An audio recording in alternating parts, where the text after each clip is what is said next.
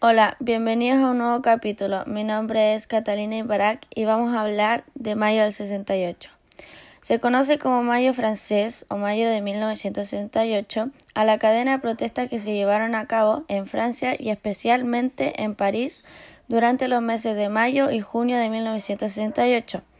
Esta serie de protestas espontáneas fue iniciada por grupos estudiantiles contrarios a la sociedad del consumo, el capitalismo, el imperialismo, el autoritarismo y que, en general desautorizaron las organizaciones políticas y sociales de la época.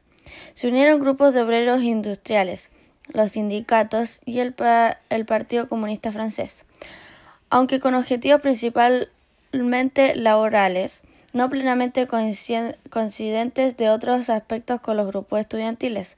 Ambos movimientos dieron como resultado la mayor revuelta estudiantil y la mayor huelga general de la historia de Francia y posiblemente de Europa Occidental, secundada por más de nueve millones de trabajadores y, y la protesta más influyente en las décadas posteriores.